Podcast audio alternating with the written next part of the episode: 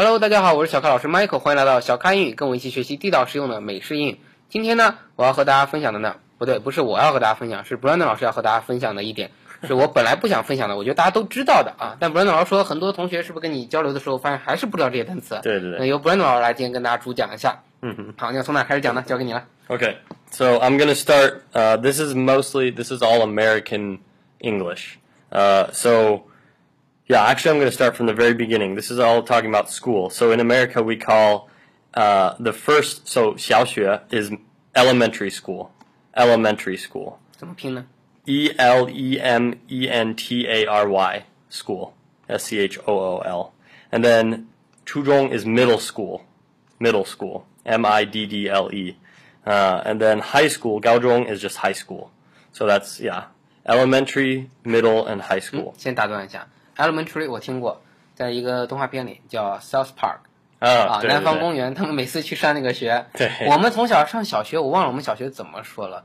呃，老师教好像教什么 primary school，primary school, 那个是英式英语。英式英语啊啊。结果大家发现美式英语是 elementary school，Yeah, yeah. 是吧？那你们都这么叫吗？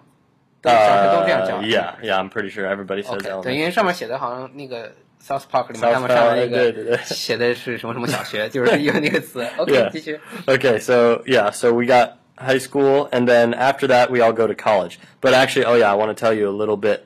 In high school, so we have 高一、高二、四、or 三四, right?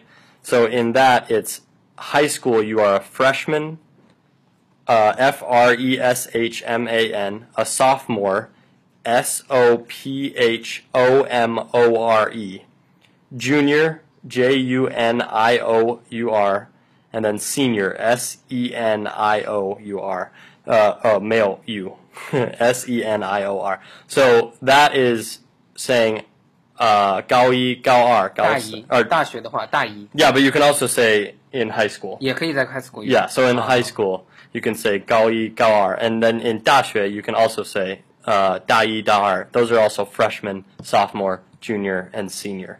Uh, 那大高三是 junior 还是 senior？高三是 junior. 是 junior，就 Yeah 没有，因为高中是三年嘛，不像大学四年。 Oh, okay, yeah, that's a difference between us and you. So in, in the U.S., we have four years. 高中 Yeah, yeah. 高中初中呢？有四年，两年，初中？三三到呃两到三年。为啥还 So 两 two- 到三年？有呃、b e c a u s e 小小学有的时候是一到五五年，呃，就是一五年 ，and sometimes 有的时候是六年。我的为什是我上了六年的小学。 Why？我们 I 在 don't 统 know. 一的 I don't know. So I think I think recently it's changing to it's becoming more common to have five five years of 小学 elementary school, two years, uh, three years of middle school, and then four years of high school. And four years is very common in high school in the U.S. 我们不一样，我们习惯了六年 Yeah 小学，三年初中，三年高中。 Oh, 对对，不一样了。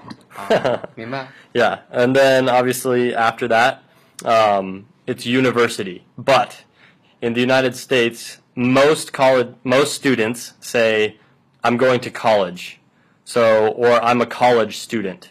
We don't use, we don't say I'm a university student, even if we are at a university. For example, uh, I went to the University of Wyoming, and I I would all I would only say uh, I go to college in Wyoming.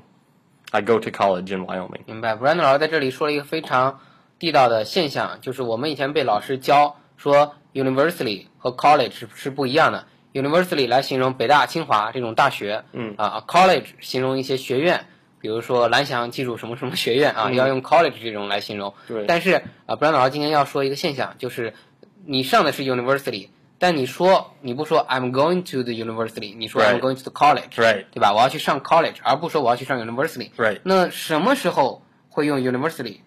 Um, so usually when we want to describe, I am a, a student. I'm a college student at a particular s- university. So they'll say, "Oh, what school do you go to?" I go to the University of Wyoming. Oh, okay. 啊，就具体的是这样的来说哪个大学的时候才会用 university。 Yeah, yeah, yeah. 就平时口语化说 college 还更多一些。 Yeah, like where do you go to college? Oh, I go to the University of Michigan or wherever. 明白，不像我们区区分的那么明显。 Right. 好， Um, so in, in college or university, you can also use freshman, sophomore, junior, senior. So 大一、大二、大三、大四 is freshman, sophomore, junior, senior. Um, and in university or college, so at college you get an undergraduate degree, and that's those four years. You get the 本科, and that's your undergraduate degree. Degree, and then after college, you graduate with your undergraduate degree. Uh, you can continue to go to school to get a master's degree, right?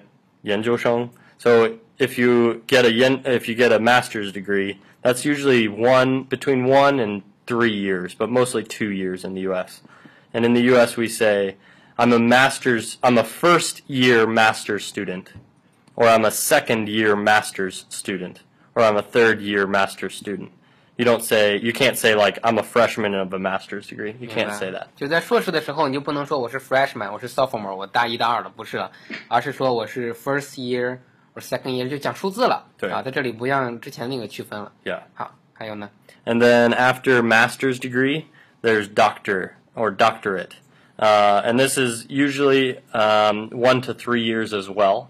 Well, usually two to three, rather. It's usually three years. And doctorate, just Borsche, you're, you're becoming a professor. Uh, so you can go to a university in the U.S. and you can teach something. Uh, you can teach your subject to students. So in, and that's the same.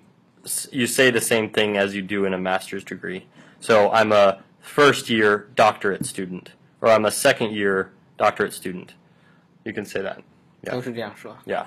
OK，那 doctorate 后面还有没有别的学位？ Um, so I am not 100% sure, but I wrote scholar thinking that I think a scholar uh, after a doctorate, after you get your doctorate, you can be you can become a scholar and that is like this idea of you are you're basically just constantly going to school all the time. Like your whole life is just go to school and learn more and publish publications.